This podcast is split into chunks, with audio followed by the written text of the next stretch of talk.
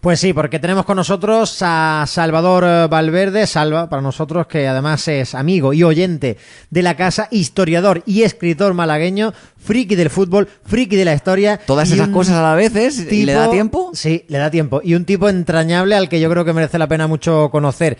Eh, nos mandó este artículo, él colabora de vez en cuando con nosotros, también nos ha contado alguna que otra historia en nuestra página web. De hecho, estamos ahí viendo cómo podemos hacer para que esto se haga, se haga algo cotidiano, ¿no? Y no digo a breva, sino que haya una sección. Por fascículos. Sí, porque mola mucho. Eh, por ejemplo, no voy a adelantarme a la siguiente, pero hay jugadores históricos que no sabemos que por casualidades han vestido la camiseta del Málaga. No quiero adelantarme, quiero presentar y saludar a Salva, que es buen amigo, Salva Valverde. ¿Qué tal? Muy buenas tardes. Hola amigos de Radio Marca, ¿qué tal? Encantado de estar en la radio más bonita de Málaga. Ojo, ¿eh? oh, muchas gracias, así ya nos has ganado, ¿eh? Ahí tienes todo lo que queda de programa para ti, Salva. que, oye, eh, esto, esto la verdad es que va a cambiar los cimientos, bueno, está haciendo temblar los cimientos de, de un club, de una historia y en definitiva del fútbol en Málaga. Cuéntanos.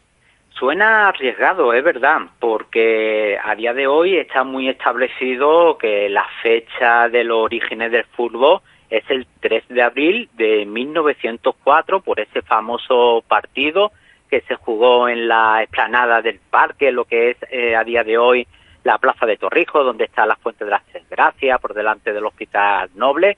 Se disputó un partido muy famoso, fue en Domingo de Resurrección, precisamente en Semana Santa, y los historiadores, o distintos historiadores que ha habido en la historia de la ciudad, pues han puesto esa fecha como la del origen del fútbol en Málaga.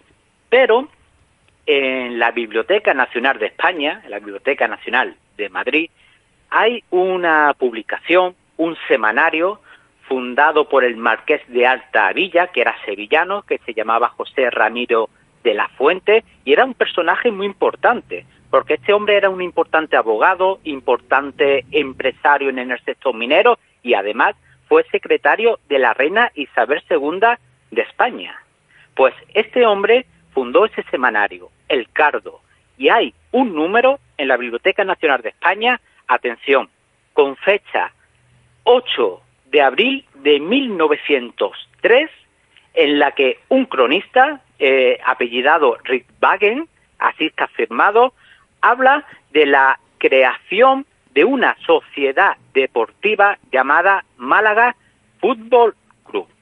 Y no solo eso, sino que en esa misma crónica que dice que recientemente se había fundado, se había creado esa sociedad deportiva, ya decía que se disputaban ya muchos encuentros de fútbol muy disputados en la Plaza de Toros de Málaga, a expensas, esperando de que se habilitara otro espacio en Málaga para la práctica de este deporte. Y otro dato muy importante es que en esa misma crónica, repito fecha, 8 de abril de 1903, viene la relación de todos los socios, incluso del primer presidente y del vicepresidente. O sea, el presidente se llamaba Antonio Carbón, tal como viene reflejado, y el vicepresidente Antonio Vives. Así que es verdad, suena arriesgado lo de reescribir un poco la historia del origen Málaga, pero es que pienso que no cabe lugar a, dudas. Está la fecha, está la publicación y, la verdad es que mm, lo veo bastante claro. Fíjate, Salva, que, pone ahí en la, en la revista, nos congratulamos que el higiénico juego del fútbol haya logrado ser implantado en la importante población de Málaga. esto, esto de higiénico juego del fútbol era la jerga de la época, es que no había tradición futbolística. Y claro, eh, no se, los cronistas pues no sabían lo que era una jugada buena, una jugada mala, decían buenas combinaciones de, de pase, porque es que no llegaban más. Eh, imaginaron la técnica que tendría esos jugadores que por primera vez jugaban al fútbol y ni siquiera habían visto prácticamente jugar al fútbol a nadie. Y claro, y yo, que hablando de friki que estoy hablando, yo soy muy friki de leer prensa, prensa antigua del siglo XIX y del siglo XX. Todo lo que suena a Málaga y suena a su historia, ahí meto mano y me encanta. Y por eso saco muchas historias que han caído en el, en el olvido. Y claro, no podemos eh, comparar lo que es la jerga, lo que es la manera de escribir, la narrativa, de los cronistas de antaño a, los de hoy día. Lo que pasa es que este partido, entonces, eh, es mucho anterior, ¿no? Casi un año anterior al mediático, ¿no? A ese que ha llevado al Málaga a poner en sus gradas aquello de 1904. Efectivamente, porque si nos fijamos en la fecha, 8 de abril de 1903, y pone de que recientemente se ha creado esa sociedad futbolística, no cabe lugar a duda, el Málaga Fútbol Club, que es el mismo Málaga, del 3 de abril de 1904, pues se fundó más de un año antes de ese famoso partido del 3 de abril de 1904. Y claro, y ahí no queda la cosa, porque en, eh, es verdad que este es el dato más interesante del artículo que se ha publicado en vuestra web mm, eh, de primicia, ¿no?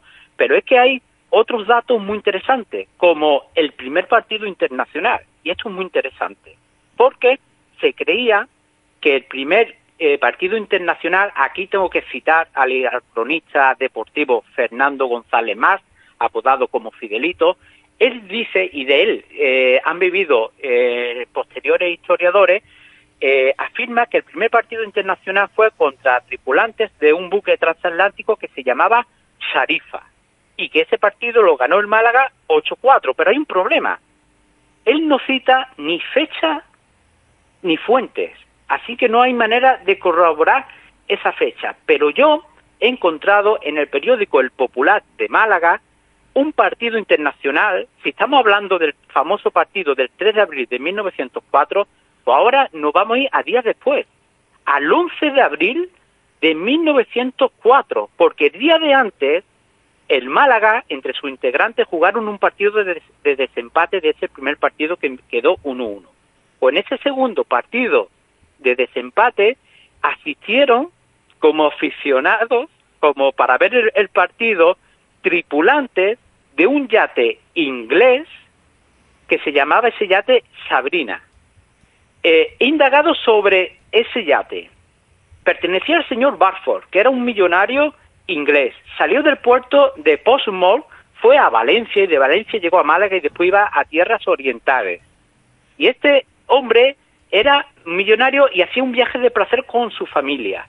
Y en ese barco había 30 tripulantes. Asistieron al partido del día 10 y cuando acabó el partido eh, decidieron hacer un partido al día siguiente. Y claro, ese, ese, sería, ese sería el primer partido internacional fechado y citado con su fuente, 11 de abril de 1904, que por cierto ganó el Málaga Fútbol Club 3-2 después de ir perdiendo 2-0. Remontada ahí, el espíritu de, la remontada desde, pequeños. Salva, lo, que, lo que estoy viendo, claro, eh, se le ha dado siempre el carácter de oficialidad a ese 3 de abril de 1904 por, porque al parecer se reflejó en la prensa malagueña, cosa que, por ejemplo, el año, el año anterior no se había hecho porque había salido un periódico de tirada nacional, pero desde Madrid, ¿no?